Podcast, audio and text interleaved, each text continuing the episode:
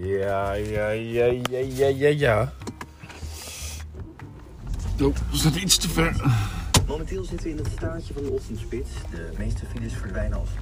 Goedemorgen mensen. Vandaag is het eh 12 jaar geleden dat mijn grote held Huub Klompenhouwer eh, is overleden. De man die mij ooit aannam bij FZ, feestelijk zaken doen.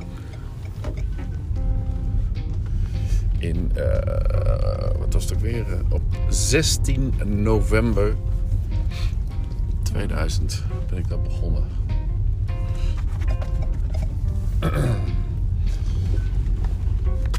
En zonder Huub. Zo is het eigenlijk. Ja, natuurlijk.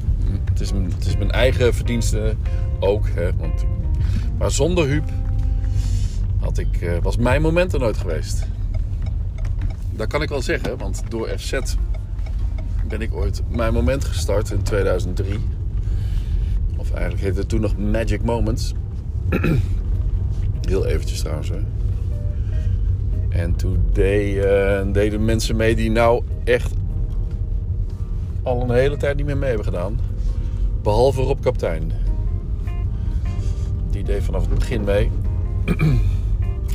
maar goed, ehm mijn moment zou er niet zijn geweest zonder Huub Klompenhouwer. Hij is al 12 jaar dood.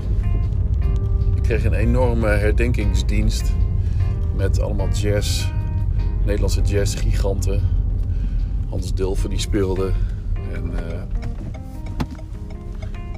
eh, echt wat, wat, en, en nog wat groter. was echt leuk. was mooi. Eerbetoon aan Huub Klompenhouwer.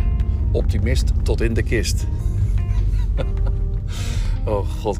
Ik heb wel leuke herinneringen aan Huub. Want Huub is ehm, inderdaad een heel vrolijke, levenslustige man geweest. Of levenslustig, ja echt, eh, hoe noem je het ook weer? Good show, good show for life. En een enorme espresso-liefhebber. Nam ook zijn eigen espresso-apparaat mee naar, eh, naar het werk. Hij werkte alleen op donderdag en vrijdag. Bleef, hij woonde in Edam, bleef in Doetinchem in hotel, eh, wat was het, hoe heet het weer? Hotel midden in Doetinchem. Daar overnachtte hij elke donderdag op vrijdag. Dat was gewoon zijn vaste, vaste dag dat hij overnachtte. En op vrijdagmiddag gingen we daar altijd lunchen met bier. en dan kwamen we op vrijdagmiddag echt... Daar kwamen we niet teut de, eh, onze redactiekamer binnen, maar... En roken ook altijd, hè. In die... Gewoon, gewoon sigaren. Hij rookte dan sigaren. Ik sigaretten toen nog. Tot 2003 heb ik dat gedaan. En ehm,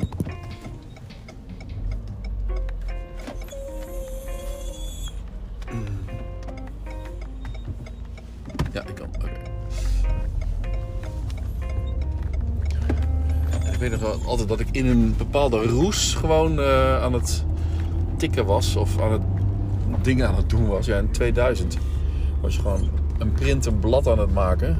Was gewoon aan het tikken en aan het bellen. En, en dat bellen ook van hem. Hij belde dan wildvreemde, nee, geen wildvreemde mensen op, maar hij kreeg wildvreemde mensen aan de telefoon. Receptionistes van grote bedrijven of ehm, weet je wel. En de manier waarop hij dan die mensen te woord stond, of te woord stond, eh, hoe die, hoe die, eh, hoe familiair echt alsof hij al jaren kende. Zo begon hij. En weet je, weet je echt, echt zo midden. En weet je trouwens dat ik ook een nicht heb die, eh, die eh, Emilie heet. En, maar god, die is toch, die is de laatste jaren toch. En dan begon hij een heel verhaal. En dan op het laatst zei hij van, ik ben eigenlijk op zoek naar eh, Joris. Is die aanwezig?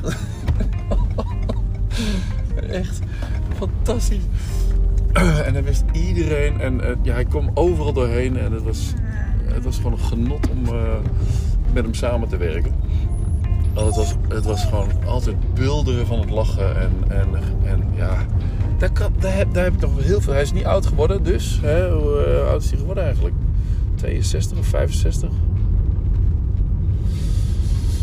In 2012. En, nou ja, daar heb ik wel ergens op geschreven. Maar hij is wel, eh, hij heeft wel alles uitgehaald uit het leven. En daar heb ik elke dag, nou niet elke dag denken aan, maar ik denk, ik kom in heel veel situaties kom ik Huub tegen. Of bij mezelf. En dan denk ik, of, dan relativeer ik iets. Of Huub zit een beetje in me. Hoewel ik eh, misschien helemaal niet zo heel lang met hem heb samengewerkt. Ik denk, eh, en zeker, ja, ik werkte dus altijd, hij werkte altijd twee dagen in de week. Dus, oh, geweldig. En, en, en levensgenieter. En een eh, optimist tot in de kist. Dat was het wel. Ja, echt, eh, heerlijk. nou, ik ben weer in het bos. Ik ga eh, genieten van Lola. Dat is ook een levensgenieter. Even nog wat oude mensen niet aanrijden. Even opletten. Identiek gekleed.